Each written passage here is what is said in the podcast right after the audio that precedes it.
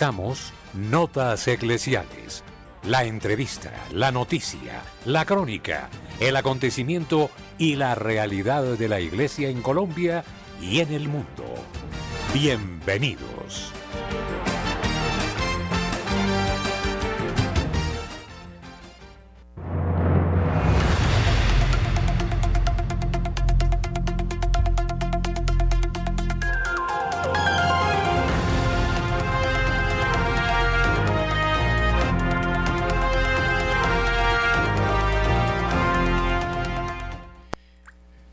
Buenos días, oyentes eh, de Radio María. Feliz año.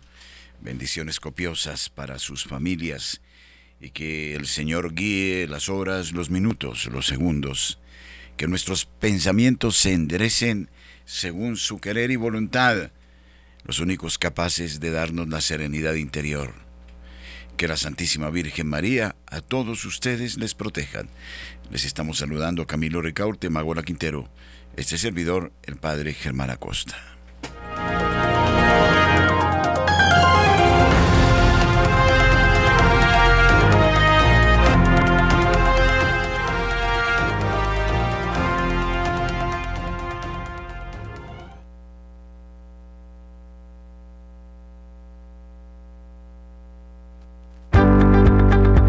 La opinión, el análisis Editorial en Radio María.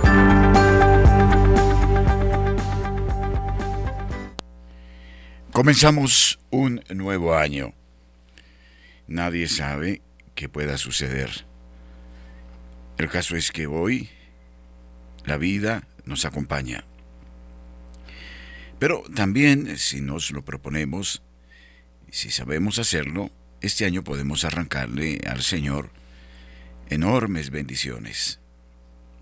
Y les hago una propuesta un poco inusitada.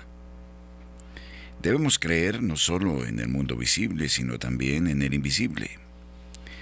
Tenemos grandes aliados, a los padres de la Iglesia, a los padres apostólicos, a la multitud de santos y mártires, y por qué no decirlo también a las benditas almas del purgatorio.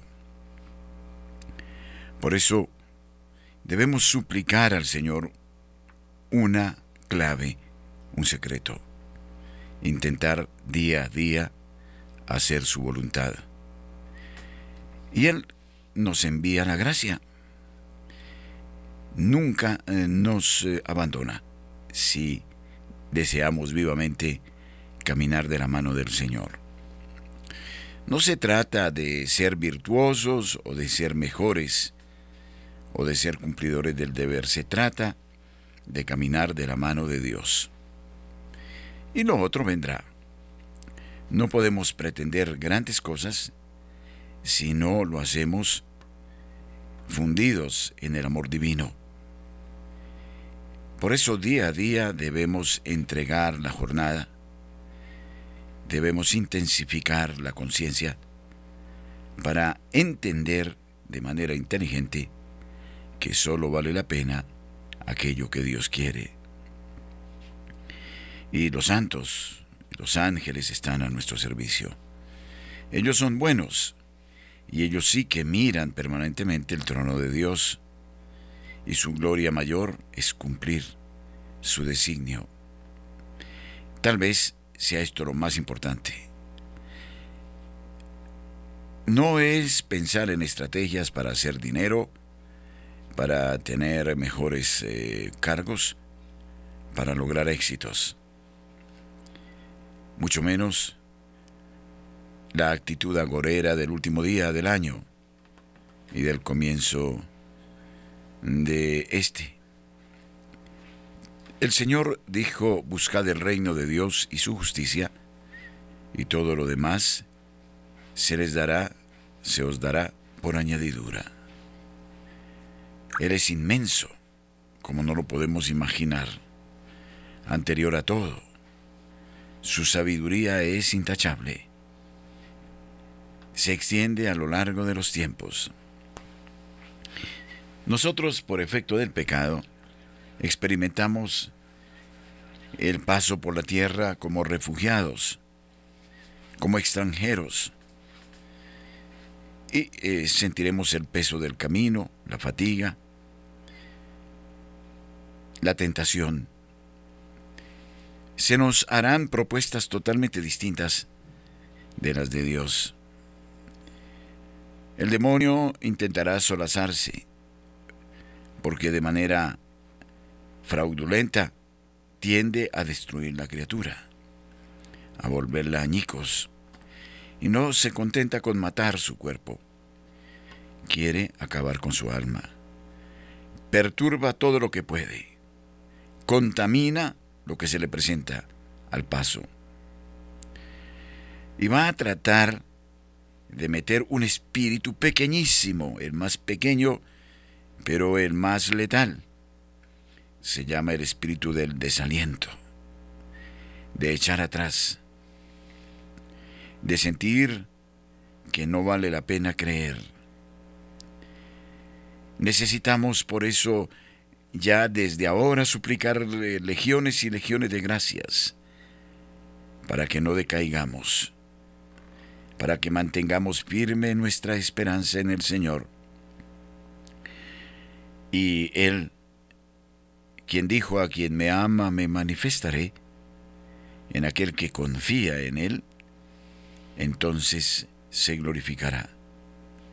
Con tal de creernos no dueños de las gracias ni de las cosas, sino administradores de una hacienda que el Señor nos ha confiado, de la viña. Entonces, Él quiere darnos todas las fuerzas invisibles, que no están ligadas ni al tiempo ni al espacio. Quiere permitir que sus dominios espirituales actúen. Y créanme, sin ellos estamos perdidos.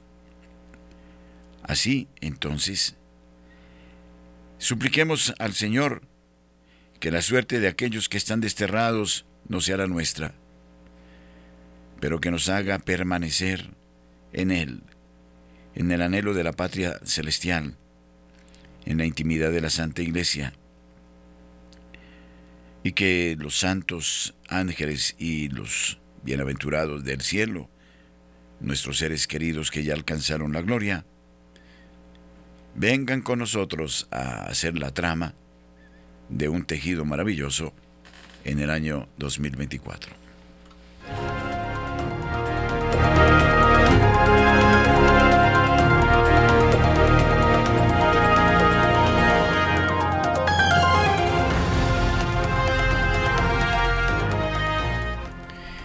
El 31 de diciembre recordábamos a Benedicto XVI Sí, efectivamente, el 265 eh, pontífice de la Santa Madre Iglesia moría. En honor de su memoria se celebró una Sagrada Eucaristía en el Vaticano, en la Basílica de San Pedro, una misa de sufragio en el altar de la cátedra. Estuvo presidida por Monseñor Georg Gaswen, secretario general de Joseph Ratzinger desde 2003 hasta los últimos días de su vida.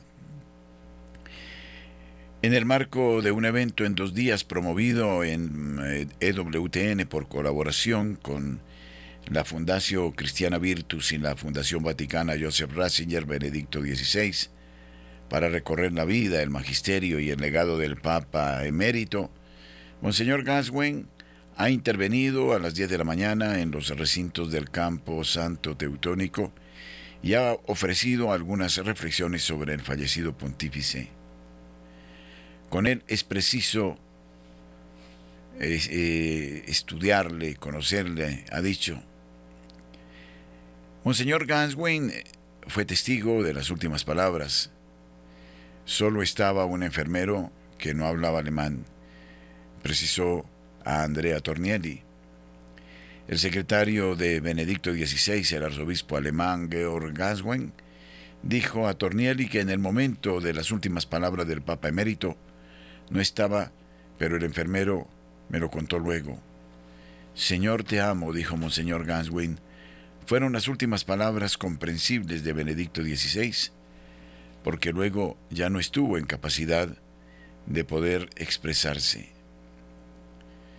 El Papa, en este caso Benedicto XVI, se expresó como un Papa elegido de Dios, cuyo pensamiento y voluntad eran su ley. Era en perfecta obediencia al designio del Señor. Suplicamos en esta hora que Él, el Papa Benedicto XVI, quien naciera en Alemania el 16 de abril de 1927, nos ayude en este año a ser sabios como lo fue Él.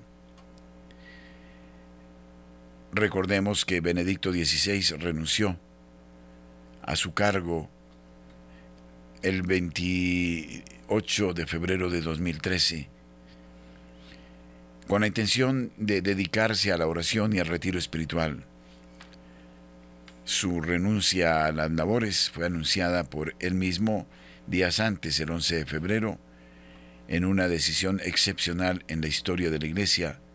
A partir de ese momento, vivió como Papa emérito al lado de su sucesor, el Papa Francisco, en el monasterio Mater Ecclesiae del Vaticano, el 19 de abril de 2005, el cardenal Joseph Aloysius Ratzinger fue proclamado el Papa 265 en la historia de la Iglesia Católica, eligiendo el nombre de Benedicto XVI, un pontificado que concluyó con su renuncia que se hizo efectiva el 28 de febrero de 2013, pasando desde entonces a ser Papa emérito. Su elección se produjo el segundo día del cónclave a la cuarta votación, tras haber liderado el día a día durante la sede vacante como decano del Colegio Cardelaisio. En sus primeras palabras en el balcón de la Basílica Vaticana, se presentó como un simple y humilde trabajador de la viña del Señor.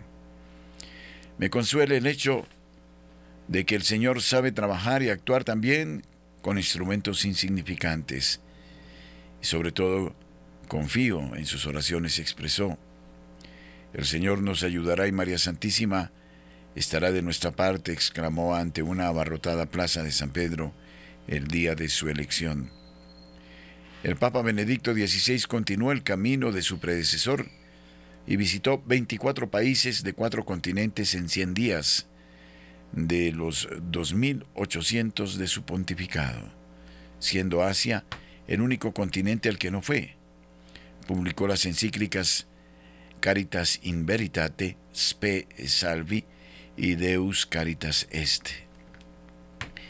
Benedicto XVI heredó la Jornada Mundial de la Juventud de, de Colonia.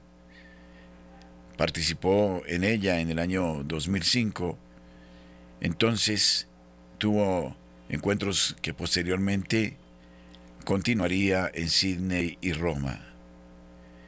Al año siguiente, el Santo Padre realiza su segundo viaje precisamente a la tierra de su antecesor, a Polonia, en mayo de 2006.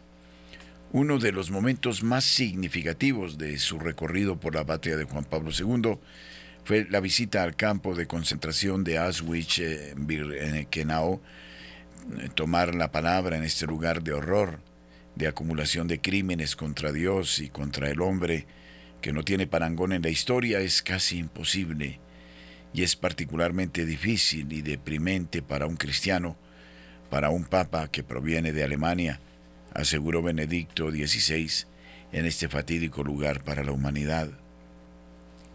Poco después viajaría por primera vez a España para el quinto encuentro mundial de la familia en Valencia en julio de 2006 y luego haría su segunda visita a Alemania en septiembre de 2006, donde tuvo lugar el discurso en la Universidad de Ratisbona, donde anteriormente había ejercido como catedrático. Allí, en una clase magistral que trataba sobre la relación entre fe y razón en el cristianismo, el Papa mencionó un diálogo entre el emperador bizantino Manuel II, el paleólogo, y un eh, persa culto publicada por el teólogo libanés eh, Theodore Kouri en el que se incluía una frase sobre la conversión por la violencia en el Islam que provocó cierta polémica en países musulmanes. Sin embargo, En su siguiente viaje a Turquía, noviembre de 2006, un país de mayoría religiosa musulmana, ofreció una clara muestra de entendimiento interreligioso, especialmente en su visita a la mezquita azul de Estambul.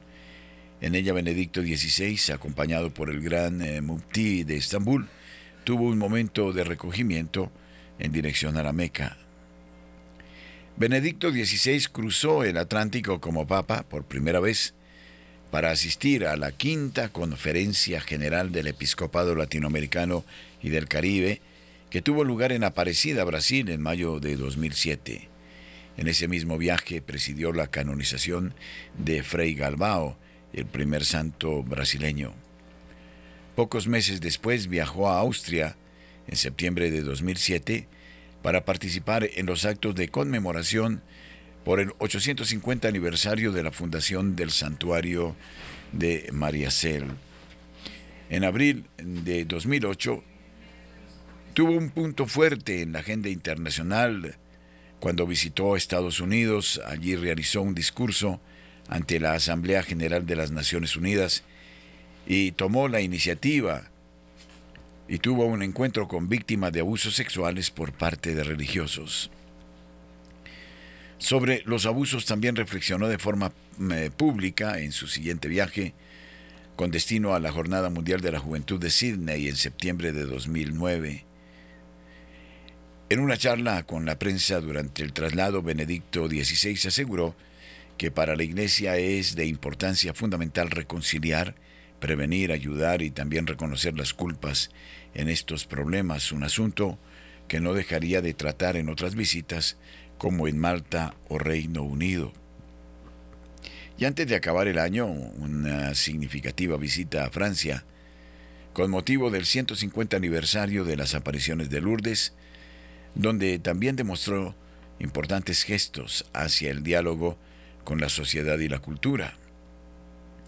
Su primera visita a África fue en marzo de 2009, cuando recorrió Camerún y Angola en un viaje apostólico y pocos meses después en mayo de 2009, Benedicto XVI realizó una peregrinación a Tierra Santa llena de símbolos de ecumenismo, como la visita de cortesía al Gran Mufti de Jerusalén en la explanada de las mezquitas, o la oración ante el muro de las lamentaciones, en la que se dirigió al Dios de Abraham, de Isaac y de Jacob, y pidió por la paz en Oriente Medio.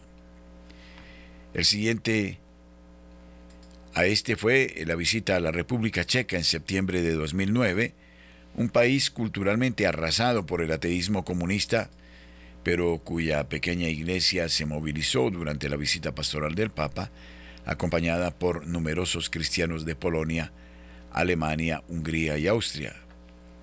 Durante los dos últimos años del pontificado, el Papa visitó dos veces España, Santiago de Compostela y Barcelona, con motivo del jubileo en la ciudad gallega y la consagración de la Sagrada Familia como Basílica Menor en noviembre de 2010 y en la Jornada Mundial de la Juventud en Madrid en el verano de 2011. Durante 2010 también visitó Malta, Portugal en mayo, Chipre en junio y Reino Unido en septiembre. En junio de 2011, Croacia y en septiembre por tercera y última vez Alemania. Sus últimos traslados fueron de nuevo a África, con la presentación de la exhortación apostólica Afrique Munus en Benín en noviembre de 2011, a América con la visita a México y Cuba en marzo de 2012, incluido un breve encuentro con Fidel Castro, y en Oriente Medio con la entrega en Líbano de la exhortación posinodal Ecclesia in Modo Oriente, septiembre de 2012. Confirmado pero pendiente se quedó Brasil y la Jornada Mundial eh, de la Juventud en Río de Janeiro, un viaje que realizó ya el Papa Francisco. En una sorprendente e histórica decisión, Benedicto XVI anunciaba el 11 de febrero de 2013 su renuncia al pontificado. En aquella ocasión dijo que debido a su avanzada edad, estaba por cumplir 86 años, ya no tenía fuerzas para ejercer de forma adecuada el ministerio petrino. Además precisó que desde el 2028, que desde el 28 de febrero de 2013 de ese año, a partir de las 8 de la mañana la sede de Pedro quedaba vacante. Precisamente el día de su renuncia se produjo un hecho que muchos consideraron como altamente significativo. El fotógrafo Alessandro Dimeo, de la agencia ANSA, fotografió un rayo que caía en la cúpula de la Basílica de San Pedro en el Vaticano. Explicó así lo ocurrido. La cámara estaba apoyada en una valla, no sobre un trípode. El tiempo de exposición fue de 8 segundos, con diafragma 9 y con una sensibilidad de 50 ISO. El objetivo gran angular me permitió incluir a toda la iglesia en el marco. La imagen fue compartida miles de veces en las redes sociales y publicada en diarios y televisiones de todo el mundo. Joseph Ratzinger, un gran papa, lo recordamos con afecto y nos acogemos a su intercesión para mantenernos en la rectitud de la sana doctrina de la Iglesia Católica. Somos 24 horas de buena programación. Descarga gratis la aplicación para iPhone y Android.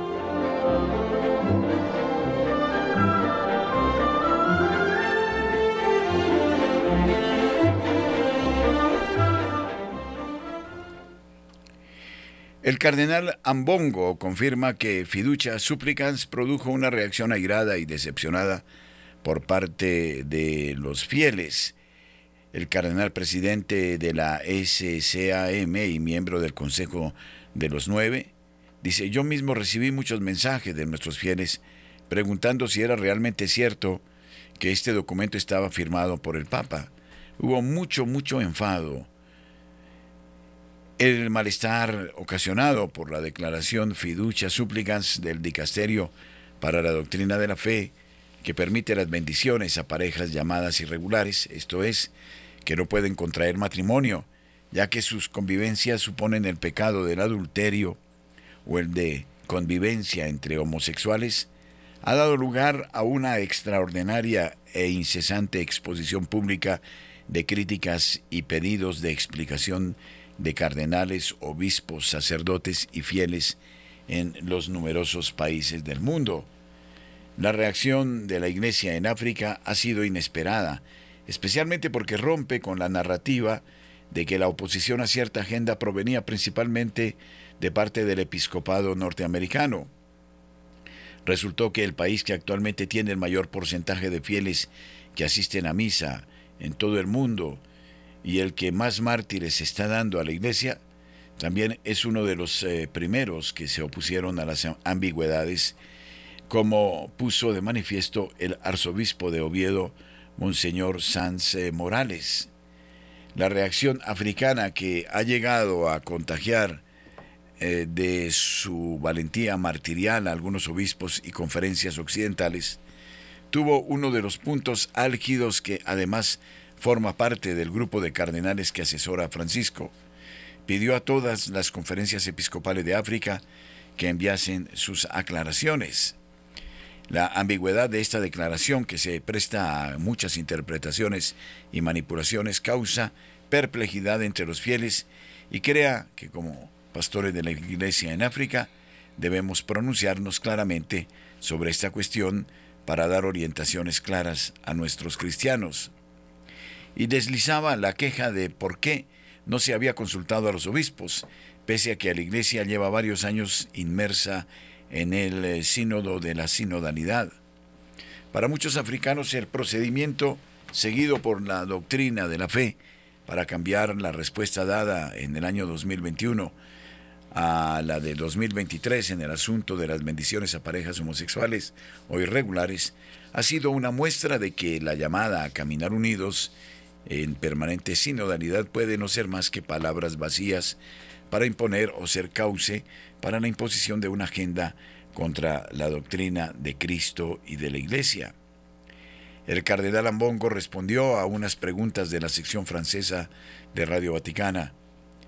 En cuanto se publicó el documento se produjo una reacción airada y decepcionada por parte de muchos fieles. Yo mismo recibí mensajes de nuestros fieles preguntando si era realmente cierto que este documento estaba firmado por su santidad. Hubo mucho enfado, hubo mucho, mucho enfado y yo como presidente del Consejo Episcopal Africano SECAM me di cuenta inmediatamente de que algunas conferencias episcopales ya estaban empezando a emitir declaraciones. Así que todo iba en la misma dirección, rechazar el documento. Por eso intervine y dije, expresaos y enviádmelo todo, porque todos estamos igualmente afectados por la situación. Así podremos presentar nuestra posición de forma unificada y someterla a la Santa Sede eh, de forma organizada. Y continuó el documento tal como se presenta, aunque no haya nada que objetar desde el punto de vista teológico, da lugar a muchos malentendidos, a incomprensión, a choque entre los fieles desde el punto de vista pastoral. Así pues, en el punto en el que me encuentre del cambio de lunales y consejeros del Papa, espero poder viajar a Roma lo antes posible para reunirme con las personas competentes de allí para hacer algunas aclaraciones. Recientemente, el cardenal Víctor Manuel Tucho Fernández, en entrevista escrita a De Pilar, sin posibilidad de repregunta, volvió a despreciar a los africanos, reduciendo su perplejidad con la declaración a factores socioeconómicos y culturales.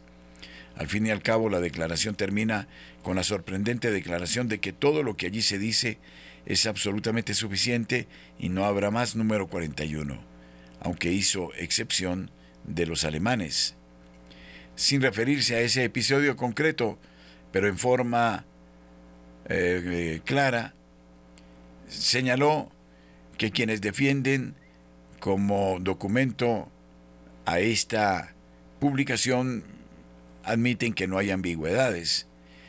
No obstante, Monseñor Munilla afeaba el supremacismo cultural de quien hace estas referencias.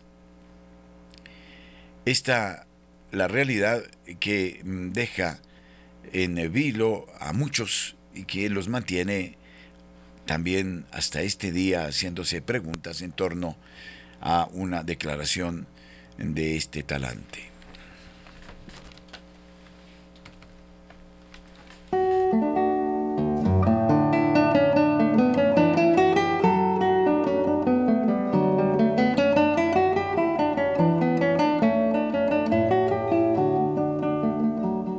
Cuando decimos año nuevo, no solo estamos señalando que se acabó el año solar, démonos una oportunidad de desearnos un año nuevo distinto.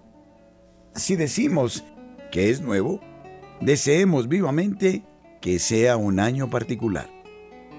Un año en el que vivamos como hombres nuevos, plenos de la luz de Dios.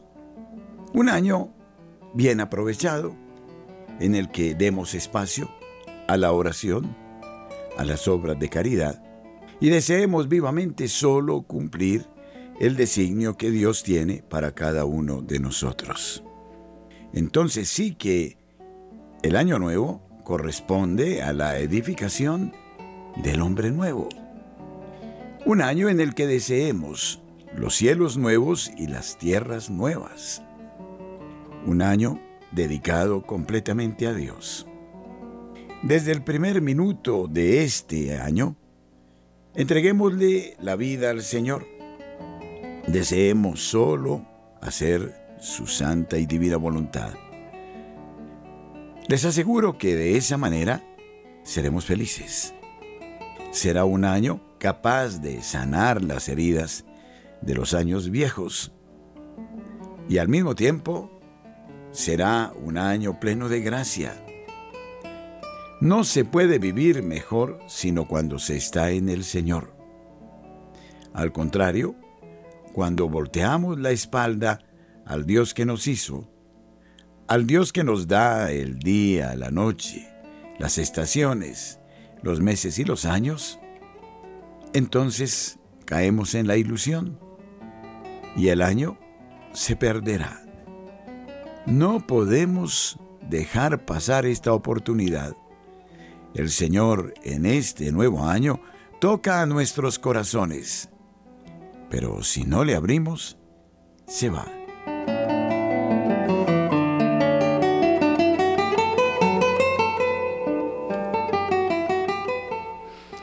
El Papa Francisco expresa su profunda preocupación por la persecución contra la Iglesia en, Nicaragua. En el primer Angelus eh, del 2024, el Papa Francisco expresó su profunda preocupación por lo que está sucediendo en Nicaragua, donde los obispos y los sacerdotes han sido privados de su libertad. Expreso a ellos, a sus familias y a toda la iglesia del país mi cercanía en la oración. A la oración insistente invito también a todos ustedes aquí presentes y a todo el pueblo de Dios, mientras espero que se busque siempre el camino del diálogo para superar las dificultades. Oremos hoy por Nicaragua, añadió el pontífice. En este día en el que celebramos a María Santísima, Madre de Dios, pongamos bajo su mirada atenta el tiempo nuevo, que nos ha sido dado, que ella nos proteja este año. Hoy el Evangelio nos revela que la grandeza de María no consiste en realizar algún hecho extraordinario, sino que mientras los pastores se apresuran a Belén tras haber recibido el anuncio de los ángeles, ella permanece en silencio. El silencio de la madre es un rasgo hermoso. No es una simple ausencia de palabras, sino un silencio lleno de asombro y de adoración por las maravillas que Dios realiza. San Lucas observa que María guardaba todas estas cosas, meditándolas en su corazón. De este modo, hace un lugar en su interior para aquel que ha nacido en silencio y adoración. Pone a Jesús en el centro y da testimonio de él como Salvador. María, la Madre del Silencio, María, la Madre de la Adoración. Así, es madre no solo porque llevó a Jesús en su seno y lo dio a luz, sino porque lo da a luz sin ocupar su lugar. Ella permanecerá en silencio incluso bajo la cruz, en la hora más oscura, y seguirá haciéndole un lugar y engendrándolo para nosotros. Un religioso y poeta del siglo XX escribía, Virgen Catedral del Silencio, Tú llevas nuestra carne al paraíso y a Dios en la carne. En eh, el laudario de Turoldo hablaba sobre la vía Pulcritudinis en Bolonia. Eh, se redactó este libro que fue publicado, La Catedral del Silencio. Es una bella imagen con su silencio y humildad. María es la primera catedral de Dios, el lugar donde Él y el hombre pueden encontrarse. Pero también nuestras madres, con sus cuidados ocultos, con sus desvelos, son a menudo magníficas catedrales del silencio. Nos traen al mundo y luego continúan acompañándonos, muchas veces sin que nos demos cuenta, para que podamos crecer. Recordémoslo, el amor nunca sofoca, el amor hace un lugar para el otro, el amor nos hace crecer.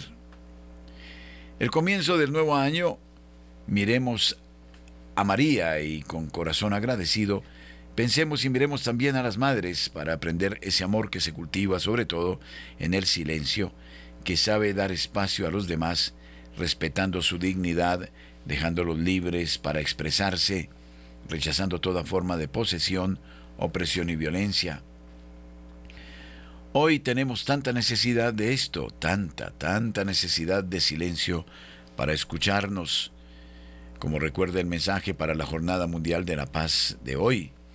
La libertad y la convivencia pacífica se ven amenazadas cuando los seres humanos ceden a la tentación del egoísmo, del interés personal, del afán de lucro y de la sed de poder. El amor, en cambio, está hecho de respeto, de amabilidad, de este modo derriba barreras y ayuda a vivir relaciones fraternas, a construir sociedades más justas, más humanas, más pacíficas. Oremos hoy a la Santa Madre de Dios y Madre nuestra, para que en el nuevo año crezcamos en este amor manso, silencioso y discreto, que genera vida y abramos caminos de paz y reconciliación en el mundo.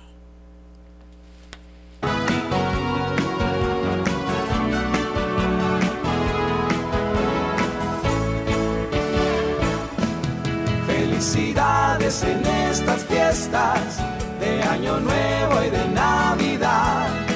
Que te acompañe la luz de Cristo y que ilumine tu caminar de corazón. Te deseamos mucho amor, felicidad, qué bendición. Radio María, esta es la voz de Los alcaldes y gobernadores de Colombia, los concejales y diputados de las asambleas departamentales elegidos en las elecciones del 29 de octubre asumieron oficialmente sus cargos este primero de enero de 2024.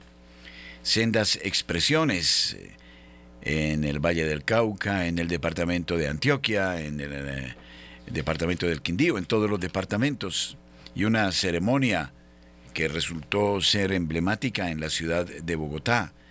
Permitían presentar a los nuevos alcaldes y por eso mismo las promesas de trabajar, como lo dijera la gobernadora de Cali, desde las 5 de la mañana hasta concluir el día. Varios de ellos con una ceremonia religiosa previa y en general con un llamado al gobierno nacional a trabajar de la mano por sus territorios, se posesionaron este primero de enero alcaldes y gobernadores de todo el país con la excepción de mandatarios como Alejandro Char en Barranquilla y Jaime Andrés Beltrán en Bucaramanga, que se habían posesionado antes de concluir el 2023, hoy asumieron sus cargos además del alcalde de Bogotá, Carlos Fernando Galán, el alcalde de Medellín, Federico Gutiérrez, el de Cali, Alejandro Eder, entre otros, así como los gobernadores de varios departamentos. Muy temprano se posesionó la gobernadora del Valle, Dilian Francisca Toro, quien llega por segunda vez al cargo.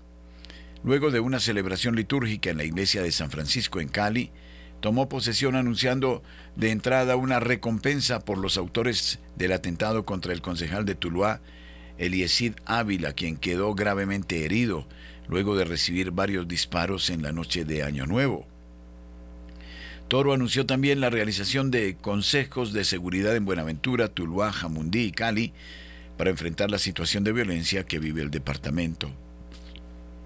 Eduardo Verano de la Rosa, exministro de Ambiente, se posesionó por tercera vez como gobernador del Atlántico.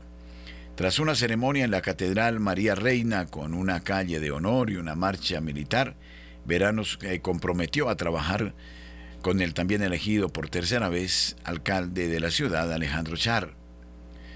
Fortaleceremos la red de, seguridad vecinal con mayor inversión en tecnología y equipamiento. Estableceremos alianzas estratégicas con entidades como el Ministerio de Defensa y la Fiscalía General de la Nación para mejorar los mecanismos de coordinación y cooperación en la lucha contra el crimen, propuso para mejorar la seguridad.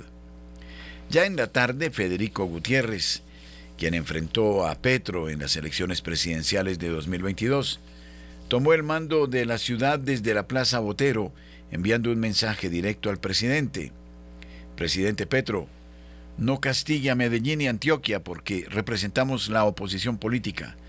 Demuestre grandeza, mire a Antioquia con cariño y no con desdén como lo viene mirando. Le pedimos de manera urgente que tengamos un diálogo sostuvo en su discurso.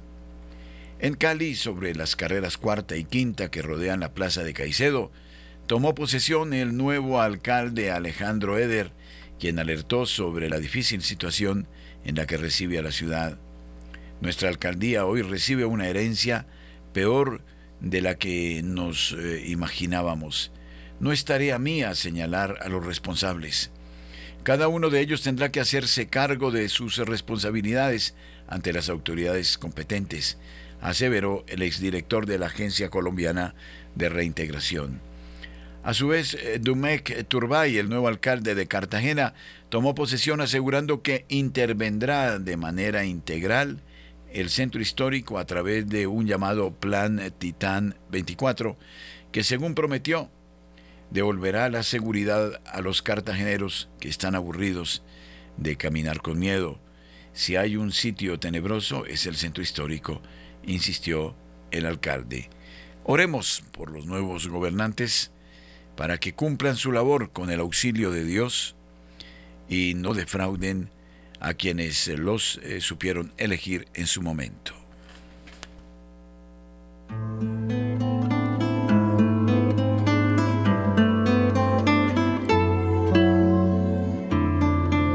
Queridos amigos y auditores del continente americano, reciban un gran saludo desde el sur del continente. Soy el padre Roberto Navarro, director de Radio María Chile. Y lo que le pido al Señor en estas fiestas navideñas, que la Virgen pueda preparar el corazón de cada uno de ustedes, tal como ella preparó su corazón para acoger, recibir al Hijo de Dios, la palabra hecha carne en su seno. Que esa gran alegría, esa gran noticia, llena de esperanza, llena de ternura, llena de misericordia, lo podamos experimentar cada uno de nosotros a lo largo de todo nuestro continente. Que Radio María pueda ayudar a tantos, a miles, a poder experimentar esta hermosa cercanía de este Dios que se hace carne en el seno de la Virgen. Que Dios los bendiga a todos y a cada uno.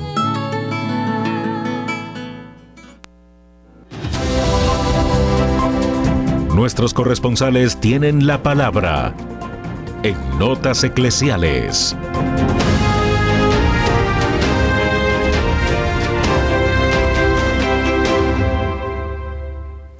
José Luis Hernández en este inicio de año nos saluda desde la ciudad de Medellín. Buenos días. Buenos días. Aquí llegamos desde la ciudad de Medellín con toda la información noticiosa Primer informe del 2024 para nuestra amable audiencia. Atención. Con una acogida especial se ha posesionado el día inmediatamente anterior el nuevo alcalde de los antioqueños, Federico Gutiérrez. Dentro de los temas importantes de su alocución, ha dicho que ha llegado a darle amor y cariño a la ciudad de Medellín. Trabajaremos de la mano con los concejales elegidos. Estaremos desde los barrios mirando las necesidades de nuestra gente e invitó al presidente Petro a dialogar urgentemente. Cabe destacar que el gobernador de Antioquia, el gobernador elegido Andrés Julián Rendón, estuvo presente en la posesión del alcalde Federico Gutiérrez. Dentro de las actividades a realizar en esta posesión, ha presentado su nuevo gabinete, el que trabajará durante cuatro años con el nuevo alcalde de la ciudad de Medellín. En el Parque Botero, saliendo de la alcaldía de la ciudad de Medellín, del recinto de la alcaldía, día se ha posesionado el nuevo alcalde de la ciudad de Medellín. Un parque que tiene esculturas, un parque internacional, el que nos ha dejado el maestro Botero. Allí se posesionó nuestro nuevo alcalde. En otro lado de la información, por primera vez el municipio de, Cisneros, en el nordeste antioqueño, fue testigo de la posesión de un gobernador del departamento. Allí en el municipio de Cisneros, en el Parque del Ferrocarril de Antioquia, se ha posesionado Andrés Julián Rendón y ha dicho que el trabajo en equipo, el trabajo en unidad va a ser el centro, va a ser la raíz del trabajo durante estos cuatro años. También para destacar la presencia del alcalde en la posesión del nuevo gobernador del departamento de Antioquia. Trabajo en equipo, trabajo en unidad de lo que se espera, ha dicho el eh, nuevo gobernador, y es la consigna que se tiene en estos días o dentro del programa que se tiene de los gobernadores, del gobernador y del alcalde, trabajar en equipo en estos cuatro años de posesión y de liderazgo. Amigos, ha sido toda la información desde la ciudad de Medellín. Deseándoles a todos un feliz 2024 que pasen eh, unos días eh, llenos de felicidad, que vengan las noticias buenas y que a través de nuestro medio puedan ustedes tener toda la información que necesitan a través de este 2024. Con mucho gusto, informado su corresponsal en la ciudad de Medellín, José Luis Hernández. Un feliz día para todos. Un feliz día. Marta Borrero desde la ciudad de Cali nos trae las últimas noticias, los hechos de interés en el Valle del Cauca. Hola, muy buenos días, queridos oyentes de Radio María. Pasado el fervor de la posesión del alcalde de Cali ayer, Alejandro Eder, su discurso dejó ver claramente la preocupación por la compleja situación financiera y administrativa por la que atraviesa Cali, pero además dejó claro con los nombres de su gabinete que se la jugará con la suya y que por ahora tendrá al margen ciertos sectores políticos de la ciudad. Asimismo dejó muy definidos los que serán los pilares de su gestión. La primera prioridad fue la seguridad. Ese es el primer programa que mencionó Alejandro Eder, el plan Cali Segura, que se enfocará en acciones para la prevención de violencias en jóvenes y el apoyo a la fuerza pública. Después de la posesión, eh, habló sobre todos los programas, eh, la alimentación para 340 mil caleños que sufren hambre en nuestro distrito especial. Eh, habló de los 100 mil empleos por los que trabajará en estos cuatro años. Habló sobre la renovación del centro de Cali, que es uno también de sus pilares en la administración y las alianzas políticas tras analizar los nombres de su gabinete. Es claro que Alejandro Eder se la jugará con la suya, ya que la participación de secretarios vinculados con los grupos políticos tradicionales es muy baja. Comillas. Hoy se inicia una nueva relación entre el Consejo y la Alcaldía, que está lejos de los intereses particulares y que cada vez más cercana a los intereses ciudadanos. Eso espero y eso quieren los ciudadanos, sostuvo. Bueno, es hermoso mm, ver eh, esta posesión, fue muy bonito. A través de Telepacífico pudimos verla y de los, el Facebook Live y pues observar esta, ese sentimiento esperanzador de Santiago de Cali ante esta posesión. Desde la Radio María le damos también una bienvenida y le damos una bendición. Y les pido a todos ustedes, queridos oyentes, que en este momento todos allí levantemos nuestra mano derecha y en el nombre precioso de Jesús bendigamos estos cuatro años de administración distrital de Alejandro Eder Garcés con su esposa Taliana Vargas, que hará un trabajo social muy bonito, estamos seguros y convencidos, siendo ella una mujer eh, consagrada a Nuestra Señora. Y bueno, con nuestra mano levantada bendecimos esta nueva administración distrital en el santo nombre del Padre, del Hijo y del Espíritu Santo. Soy Marta Borrero para las notas eclesiales de la Radio María.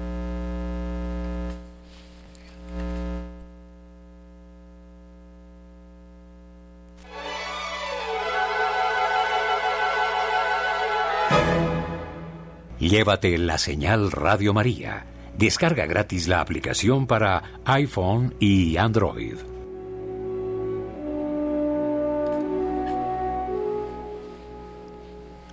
Al menos 48 personas fallecieron en la prefectura nipona de Ishikawa tras el fuerte terremoto que sacudió el centro de Japón el día de Año Nuevo confirmaron este martes los equipos de emergencia que continúan trabajando para encontrar supervivientes. El seísmo de magnitud 7,6 causó grandes daños estructurales e incendios y obligó a activar una alerta de tsunami a lo largo de la costa occidental del país, que se levantó este martes en la mañana. Las autoridades japonesas han comunicado que les resulta difícil evaluar el alcance total de la catástrofe, ya que las más de 140 réplicas que se produjeron desde el primer temblor han torpedeado las operaciones de rescate. La Agencia Meteorológica Nacional advirtió que podrían eh, producirse más sacudidas fuertes en los próximos días.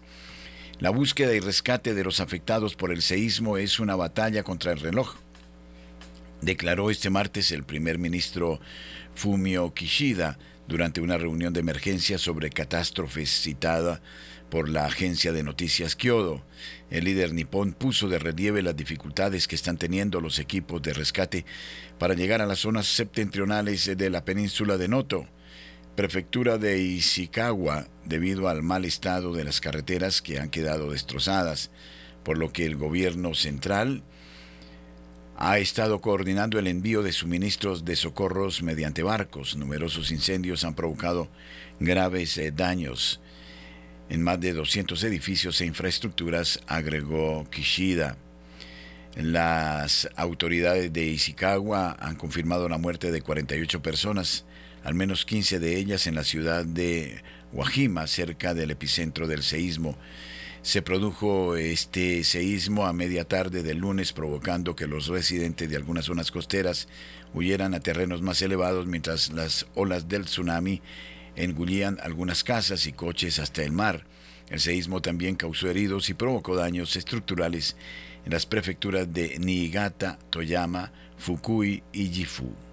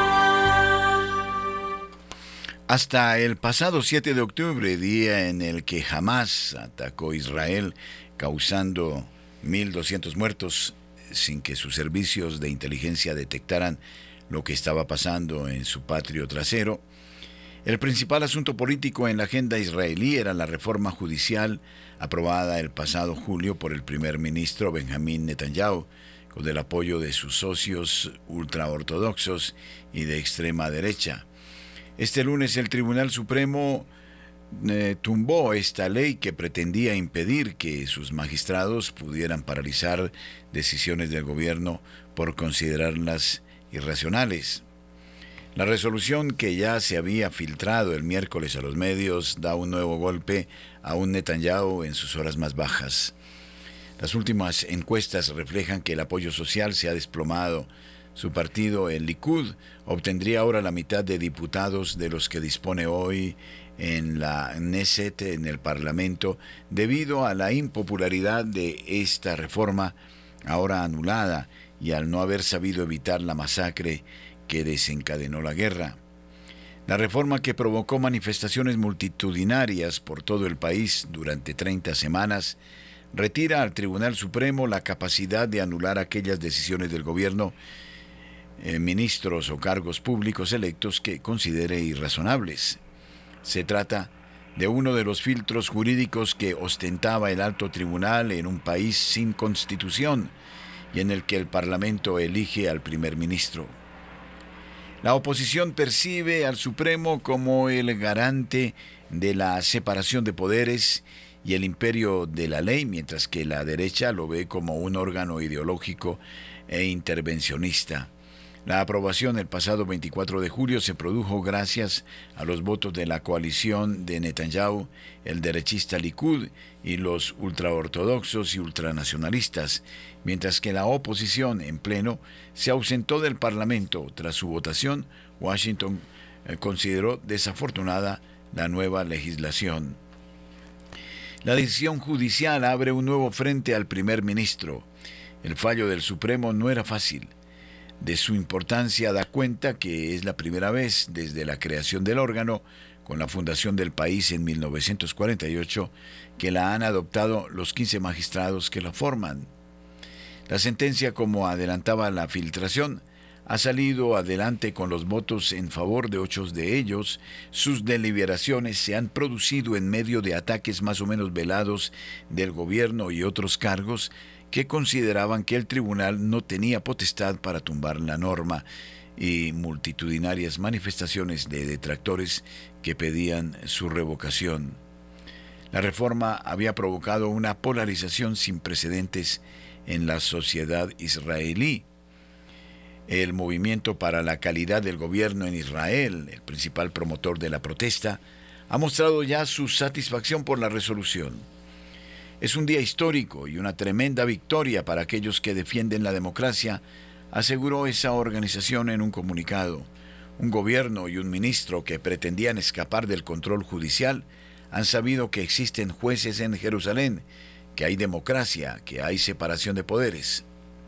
Por su parte, el director del movimiento, Eliad Raga, añadió, la enorme campaña pública y la valiente oposición a estas leyes tan peligrosas y las protestas y las peticiones ante el Supremo muestran el tremendo poder público que tenemos en nuestras manos. Miramos a la corrupción a los ojos y bajo su mirada. Agradecemos al tribunal esta importante decisión.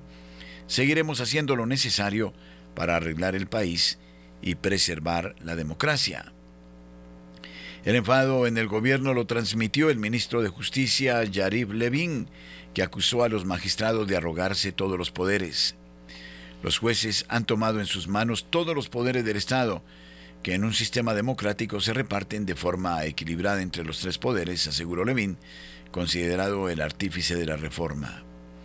El Tribunal Supremo la ha quitado y con ello ha quitado la voz a millares de ciudadanos, añadió Netanyahu aseguró que si tumbaban la norma no acataría la resolución, lo que provocaría una crisis constitucional sin precedentes en la historia del país. El liberal Likud ha señalado que la decisión es desafortunada y que se opone al deseo de unidad del pueblo, especialmente durante la guerra. Está por ver cómo encaja el varapalo el primer ministro pero lo cierto es que el nuevo golpe llega en su peor momento de popularidad, cuya caída se ha acrecentado con el ataque de Hamas del 7 de octubre. El último sondeo de una serie de encuestas realizadas durante los últimos meses y publicado por el diario Maarib el pasado jueves le daba 17 escaños en caso que las elecciones se celebraran hoy frente a los 32 con los que cuenta actualmente. Esas encuestas dan como ganador al también conservador Partido de la Unidad Nacional de Benny Gantz, actualmente integrado en el gobierno de emergencia que Netanyahu formó para emprender la guerra. Los próximos comicios están previstos para 2026. La sentencia impacta de lleno en el gabinete de guerra. Varios de sus miembros, todos ellos de la lista electoral de Gantz, Gadi Eisenkot y Gideon Sahar, están entre los que se ausentaron de la votación el pasado julio. Joab Galant, el ministro de Defensa del Likud, pidió públicamente que se retirara la reforma por razones de seguridad nacional, por lo que el primer ministro amagó con destituirlo. Frente a ellos, el ministro de Finanzas Bezalel Motrich, líder del partido sionista religioso, e Ben-Gvir, titular de Interior y cabeza de los ultranacionalistas de Otzma Yehudit defienden la reforma. Estos dos últimos se encuentran además entre los que pretenden que tras el eh, conflicto eh, se apruebe la reforma. Israel eh, piden debe tomar control de Gaza y volver a construir asentamientos de colonos en la franja. Este mismo domingo, Ben Gvir ha pedido ir todavía más allá al solicitar la aprobación de una ley de emigración nacional para echar a los palestinos del territorio actualmente asediado y enviarlos a terceros países. El presidente de Estados Unidos, Joe Biden, ha pedido a Netanyahu que rompa su coalición con esas dos formaciones. A ustedes muchas gracias, Dios les bendiga, un santo y sereno día, 2 de enero, y que el Señor a todos nos guíe y nos acompañe.